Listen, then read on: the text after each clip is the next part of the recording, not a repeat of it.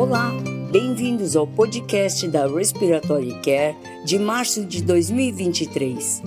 A escolha do nosso editor Richard Branson deste mês avalia a sedação inalatória em indivíduos com Covid-19 ventilados mecanicamente. Em um estudo de corte retrospectivo, Gomes e colaboradores compararam a sedação intravenosa à sedação inalatória usando a necessidade de opioides em altas doses, ou seja, maior que 200 microgramas por hora, analgesia opioide, midazolam, necessidade de relaxante muscular e risco de delírio como desfechos.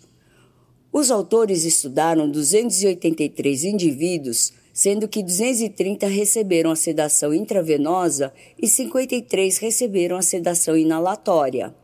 Eles descobriram que a sedação inalatória estava associada a doses mais baixas de opioides, benzodiazepínicos e relaxantes musculares. Um editorial de Lima e colaboradores acompanha o trabalho e analisa a promessa e as questões técnicas relacionadas à sedação inalatória. Eles observaram que este estudo retrospectivo fornece suporte para estudos prospectivos para confirmar quaisquer vantagens. Em outro estudo, Miller e colegas avaliaram um projeto de melhoria de qualidade na combinação de teste de prontidão para extubação com o tempo até a primeira extubação e a taxa de reintubação em crianças após cirurgia cardíaca. O novo teste de prontidão para extubação usou um suporte de pressão fixo de 5 centímetros de água e comparação com o teste de prontidão para extubação anterior que permitia uma pressão de suporte variável de até 10 centímetros de água. Em duas coortes temporalmente distintas, 320 indivíduos foram estudados. O grupo de pressão de suporte fixo demonstrou um tempo mais longo para a primeira extubação, mas nenhuma mudança na taxa de reintubação. As variáveis de confusão no grupo de pressão de suporte fixo incluíram maior incidência de parada cardíaca e maior nível de suporte respiratório pós-extubação. Após a realização de uma regressão multivariada, usando essas variáveis, não houve diferenças no tempo para a primeira estubação ou falha da estubação. Wakeham fornece opinião de acompanhamento deste estudo, observando que em ambos os grupos, 57% dos indivíduos não foram estubados após um primeiro teste de respiração espontânea ele defende estudos prospectivos maiores e multicêntricos para se determinar se o teste de prontidão para estubação seja ideal para a pediatria. Goulart e colaboradores avaliaram o impacto da adição da ventilação não invasiva ao exercício de alta intensidade em indivíduos com DPOC e insuficiência cardíaca. Em dias separados, os indivíduos realizaram teste do exercício cardiopulmonar incremental e três testes de carga constante. A espectroscopia infravermelha foi utilizada para medir a oxihemoglobina e a desoxihemoglobina na musculatura periférica e na musculatura respiratória. Goulart e colegas concluíram que a ventilação não invasiva como adjuvante ao exercício de alta intensidade resultou em alívio dos músculos respiratórios. Otsuka e colaboradores avaliaram a eficácia de uma inaloterapia simples com três medicações simultâneas em indivíduos com DPOC. Estudos de função pulmonar foram realizados pré e pós um mês de inaloterapia simples com três medicações simultâneas. Duas combinações de drogas foram estudadas: furoato de fluticasona, umeclidínio, vilanterol e budesonida, glicopirônio e formoterol. Eles descobriram que entre as duas combinações houve uma melhora da espirometria quando comparada à pré-intervenção e que o primeiro grupo de medicamentos foi mais eficaz em indivíduos com sintomas graves, enquanto que a budesonida, glicopirônio, formoterol foi mais eficaz em indivíduos com sintomas leves. Em outro estudo, Callet e colaboradores descrevem uma ferramenta de estratificação de risco e um teste de vazamento do CUF baseado em volume para avaliar o estridor pós-estubação em adultos.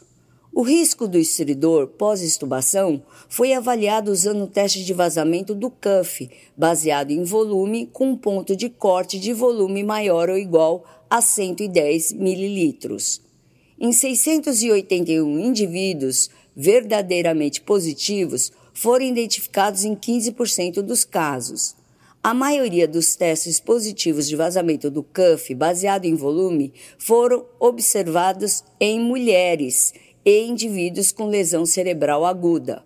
Os autores, Callet e colaboradores, descobriram que um volume de vazamento maior ou igual a 110 ml foi associado a um risco maior de estridor pós-estubação, cerca de 6%, enquanto que o outro risco foi de sete vezes maior quando o volume de vazamento é menor que 110 mililitros.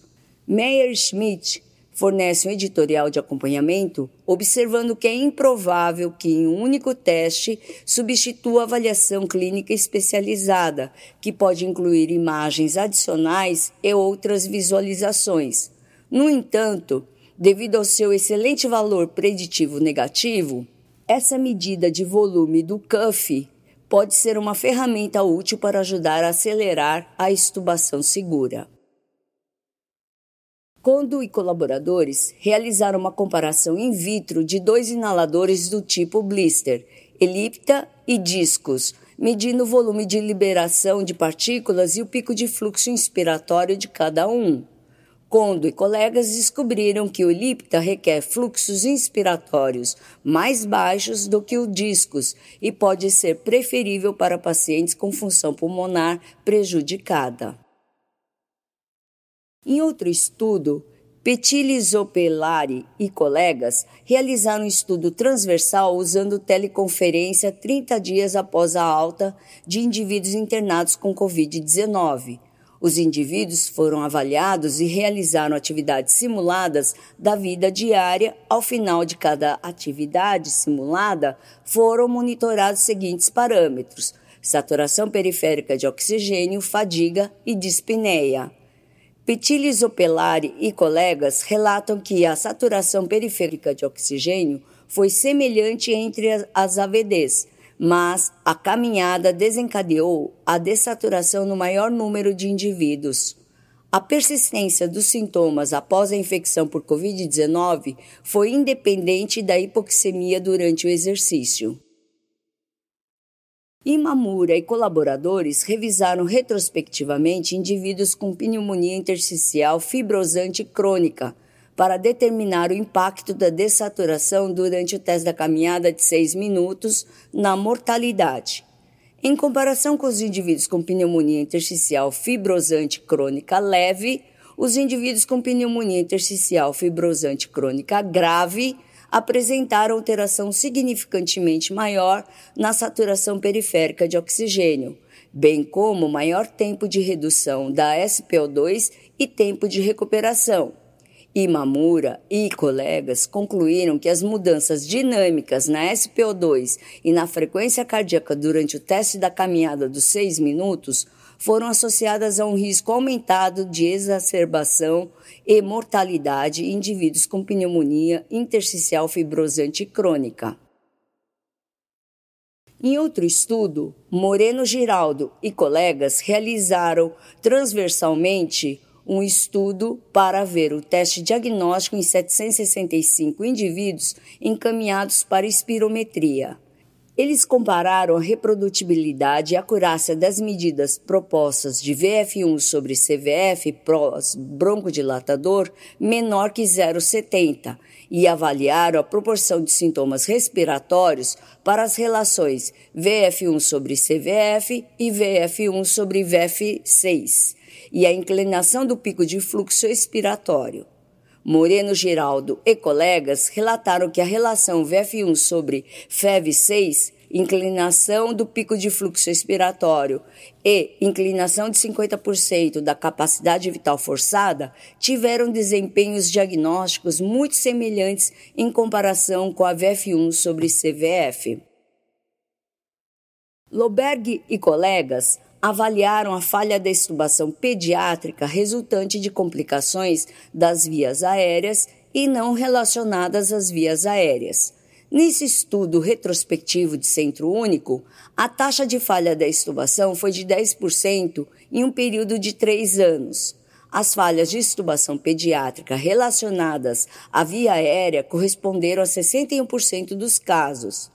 A falha de extubação pediátrica resultante das vias aéreas mais comum foi a obstrução das vias aéreas. Loberg e colaboradores concluíram que a falha de extubação em pediatria foi uma vez e meia maior que a falha de via aérea. Medeiros e colegas avaliaram a capacidade de três ventiladores de anestesia e dois ventiladores de UTI para fornecer a ventilação em um modelo de pulmão neonatal.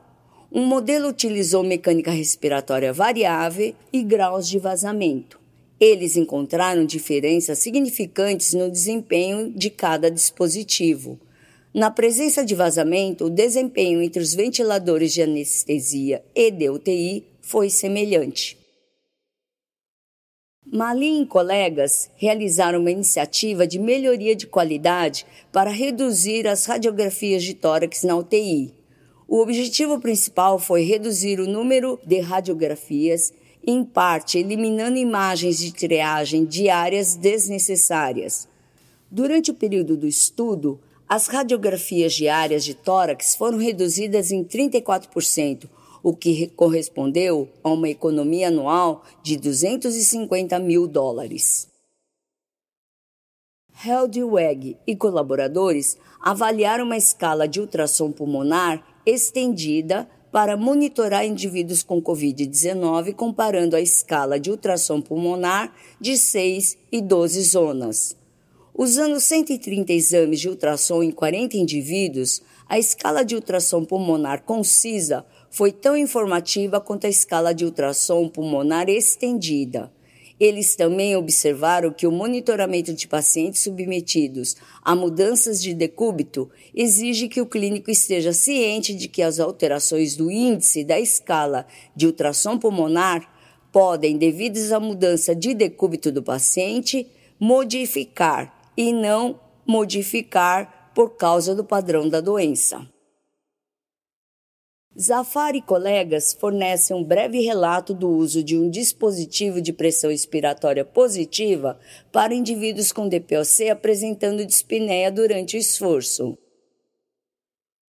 Goppel descreve a relação da dispneia noturna durante as exacerbações da DPOC com risco de mortalidade associado na DPOC.